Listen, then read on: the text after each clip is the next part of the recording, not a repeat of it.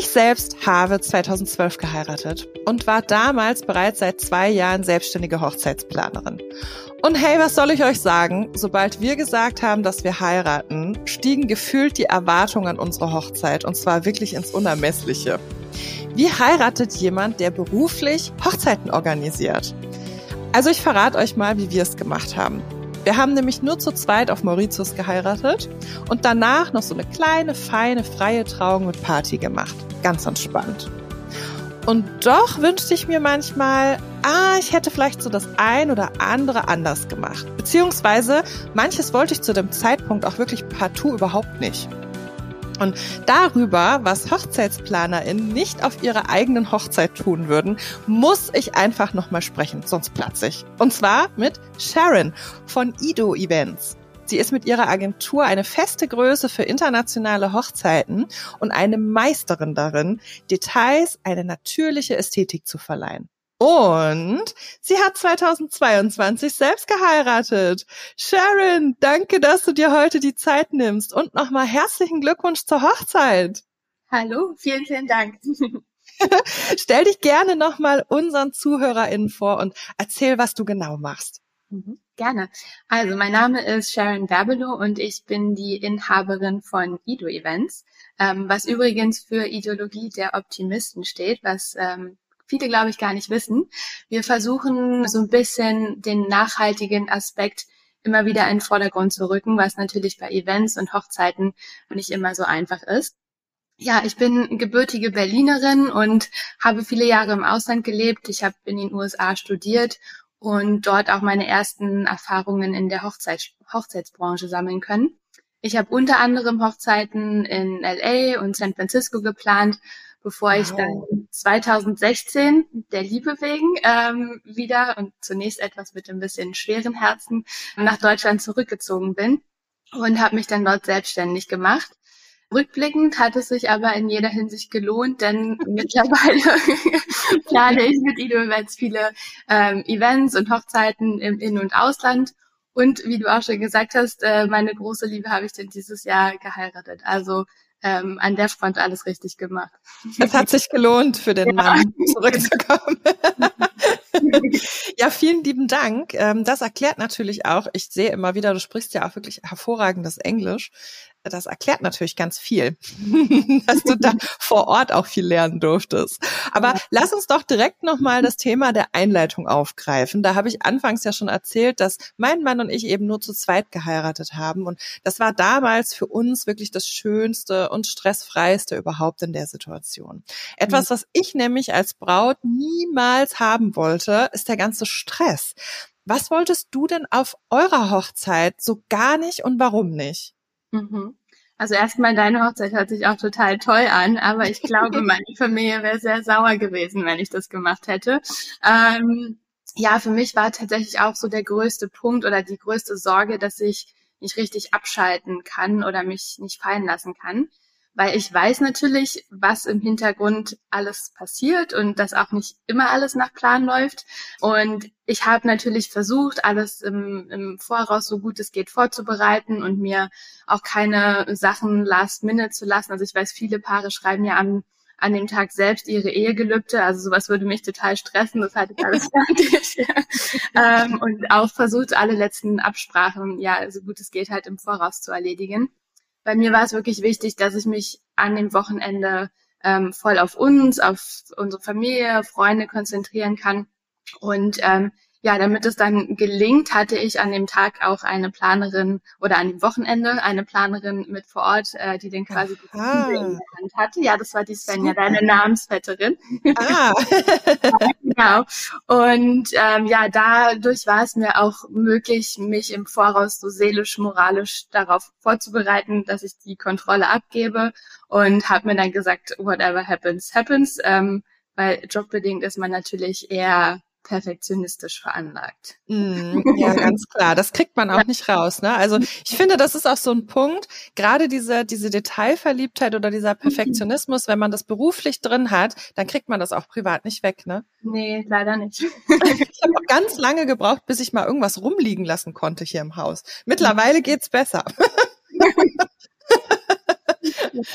also bei dir war es auf jeden Fall auch der Stress, ja? Also so diese, diese Abfolge, dass das alles wirklich rund läuft. Ja, ja, absolut, weil wir hatten ja auch eine recht lange hm, ja, Vorbereitungszeit. Also wir haben uns 2020 im Februar verlobt und ähm, ich hatte schon immer gesagt, jetzt ähm, da war, gab's Corona noch nicht und wir hatten immer mit zwei Jahre Planungszeit oder zweieinhalb Jahre Planungszeit gerechnet, weil ich einfach wollte, dass ich die Planung von meiner Hochzeit sowohl auch von den anderen Paaren ähm, ja genießen kann und deswegen mhm. war die lange Planungszeit schon schon immer so ja geplant.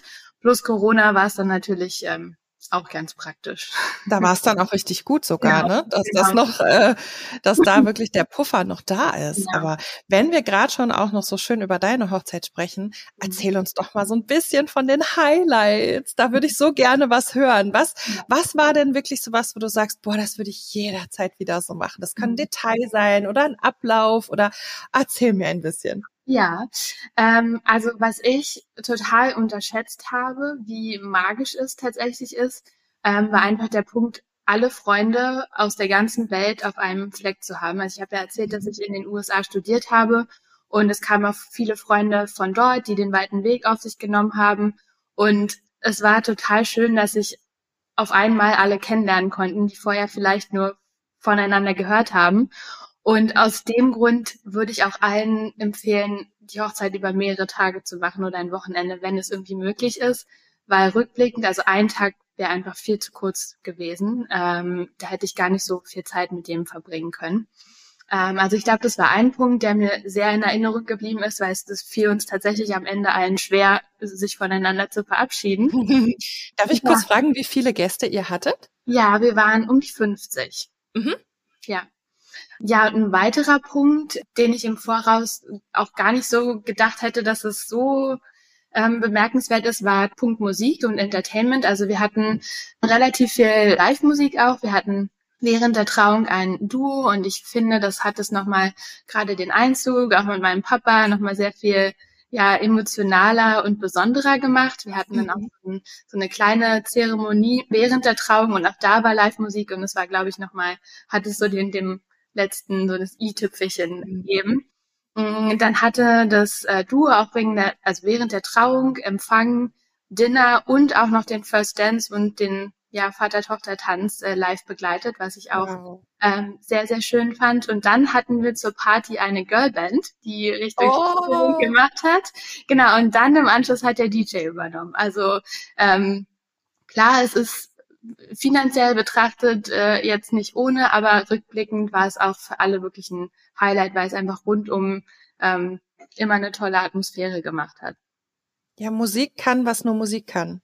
Ja. Und das ist tatsächlich was, ja. äh, alleine wenn du erzählst, habe ich direkt das so oh, so ein Kribbeln und denke, ja. wenn ich mir das so vorstelle, wie toll das gewesen sein muss. Also noch zusätzlich, oh, ich möchte auch noch mal sagen, also Sharon, nicht, dass du nicht immer eine wunderschöne Frau wärst, aber du hast ausgesehen, meine Güte. Also ja. ich hätte dich auch geheiratet, wenn ich dich so gesehen hätte. Ja, und für mich war natürlich noch ein Highlight, weil du jetzt gerade äh, das Aussehen ansprichst. Ich hatte ähm, also mein Kleid mit einem Berliner Label Ritual Unions ähm, gemeinsam entworfen tatsächlich mhm. und ähm, hatte ja vom vom Welcome Abend, sie hat meinen Look gemacht ähm, und dann auch noch mal zwei verschiedene Looks an, am Hochzeitstag ähm, und das war natürlich auch noch mal sehr besonders. Es sah wunderschön aus. Also es war wirklich was ganz Besonderes. Da muss ich wirklich zustimmen. Also ihr Lieben, Sharon hat einen ganz tollen Instagram-Account. Da müsst ihr auf jeden Fall mal raufspringen und müsst euch nicht nur ihre Arbeit, sondern auch wirklich die Fotos von dieser Hochzeit anschauen und wie schön sie da aussah. Ganz toll. Danke. Ja, denkst du denn, sag mal so rückblickend, denkst du mhm. denn, dass wir HochzeitsplanerInnen unsere eigene Hochzeit so richtig gut planen können? Oder denkst du, dass man wirklich irgendwann den Wald vor lauter Bäumen nicht mehr sieht? Hast du da Hilfe gehabt? Musstest du mit, mit vielen Menschen über Entscheidungen sprechen oder ist es dir ganz leicht gefallen? Mm, ich würde sagen beides. Ähm, also im mhm. Großen mhm. und Ganzen wussten wir relativ genau, was wir wollten und was wir nicht wollten. Aber es gab natürlich auch Momente, wo man mal so ein bisschen hilflos ist, weil ich glaube, das Problem bei mir ist, ähm, dass ich natürlich schon sehr viel gesehen habe mhm. und auch mit anderen Paaren verbinde. Und wir wollten natürlich was, was für uns einzigartig ist, aber irgendwie auch nicht das Rad neu erfinden. Mhm. Und dann da so die Balance zu finden. Manchmal damit habe ich mich schwer getan, weil ich mir dann nicht sicher war, okay, habe ich das jetzt äh, nur schon hundertmal gesehen oder alle? Und da so ein bisschen, ähm, ja, wie gesagt, die Balance finden. Auch beim Designkonzept, was natürlich ein Punkt ist, der mir auch super wichtig ist und da hat es mir aber geholfen, mich mit anderen Planerkolleginnen mhm. auszutauschen, beispielsweise ja mit Kim Dahl im Leim, mit der ich mittlerweile auch gut befreundet bin. Wir sind das gesamte Designkonzept zusammen durchgegangen Schön. und sowas hat mir dann sehr geholfen. Also so ein bisschen Stupser braucht man dann manchmal, ne? Ja. Weil wir haben eben, wie du schon sagst, man hat schon viel gesehen, ja. man kennt alle Möglichkeiten und ich glaube, dass es manchmal auch so ein Ding ist, also mir fällt es manchmal schwer zu sagen, finde ich das jetzt nur cool, weil es cool ist oder passt es wirklich zu mir? Genau, genau. Und auch so Thema eigenen Stil finden. Es gibt ja ganz viele unterschiedliche ja, Stilrichtungen, aber ich finde nicht, dass ich jetzt nur einen konkreten Stil bin. Also ich finde minimalistische Sachen sehr schön, aber auch opulente Sachen sehr schön. Mhm. Und ja, da haben wir jetzt irgendwas dazwischen gemacht.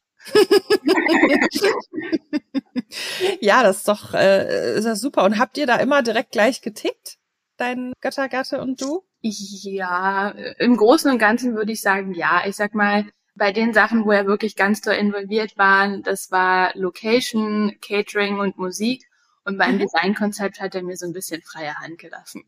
Meistens ist es ja tatsächlich das, was ja. eher in den weiblicheren Part fällt. Tatsächlich, ja. Genau, aber ich habe ihn immer genau, aber ich habe ihn immer gefragt und wenn er eine Meinung hatte, dann äh, habe ich die natürlich auch gerne berücksichtigt. Klaro. Ähm, und du, zumal zurück nochmal zu unseren Paaren. Also es gibt ja so ein paar Dinge, die beschäftigen Hochzeitspaare jedes Jahr aufs Neue. Also auch seitdem wir jetzt den Podcast machen, wir bekommen ganz viele Zuschriften mit, könnt ihr mal dieses thematisieren oder könnt ihr mal über jedes sprechen? Und ich habe mir überlegt, ich würde da mit dir gerne mal so ein kleines Spielchen draus machen. Ähm, du bist auch die Erste, mit der ich das teste. Also es tut mir leid, aber du musst jetzt herhalten. ich würde dir also ein Stichwort geben ja. Und du antwortest mit Ja oder Nein. Und also ihr Lieben da draußen, das spiegelt natürlich immer nur die eigene Meinung wieder. Ne? Also es ist immer alles erlaubt, was gefällt. Es geht ja aber heute eben um Sharon und ihre tollen Hochzeiten und ihre Meinung. Also wollen okay. wir mal einfach mal probieren? Ja. Probieren wir mal. Also los geht's. Empfang vor der Trauungszeremonie. Jein. Das zählt nicht. okay, erklär mir. Ich sage, äh, tendenziell eher nein, aber maximal 30 Minuten. Okay, na gut. Also ich sehe schon, ja oder nein ist schwierig. Wir machen ja oder nein mit eventueller Erklärung. Okay. Trauung am Abend. Nein. Mhm. Familie und Freunde in die Planung involvieren. Nein. Budgetplan einhalten. Ja, da wichtig einfach mit ein bisschen Puffer planen, damit es auch klappt. Okay, ja. Hochzeitsplanerin buchen. Klar. Standesamt, Kirche und Feier an einem Tag. Nein. Viele Programmpunkte für die Gäste. Nein, und wenn, dann ist es wichtig, dass die Gäste davon nichts mitbekommen, beziehungsweise dass der Tag einfach fließt, ohne dass es sich so durchgeplant anfühlt. Mhm. Denn sonst? Wird einfach anstrengend und so durchgetaktet. Also es soll mhm. sich ja, es soll sich ja, der Tag soll ja eine gewisse Leichtigkeit haben.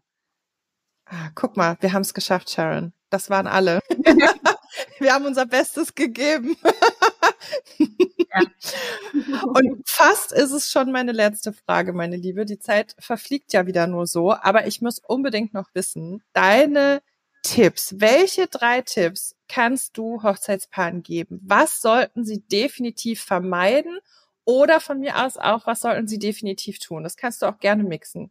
Mhm. Also ich würde sagen, oder ich rate allen Paaren, nicht etwas zu machen, nur weil man es so macht. Ähm, sprich, die Hochzeit, die sollte euch als Paar widerspiegeln. Und wenn man sich in einer Tradition oder in einem Brauch nicht wiederfindet, dann macht es auch nicht. Also ich sage meinen Paaren auch immer, wenn ihr nichts Süßes mögt und äh, keinen Kuchen esst, dann braucht man nicht zwingend eine Hochzeitstorte.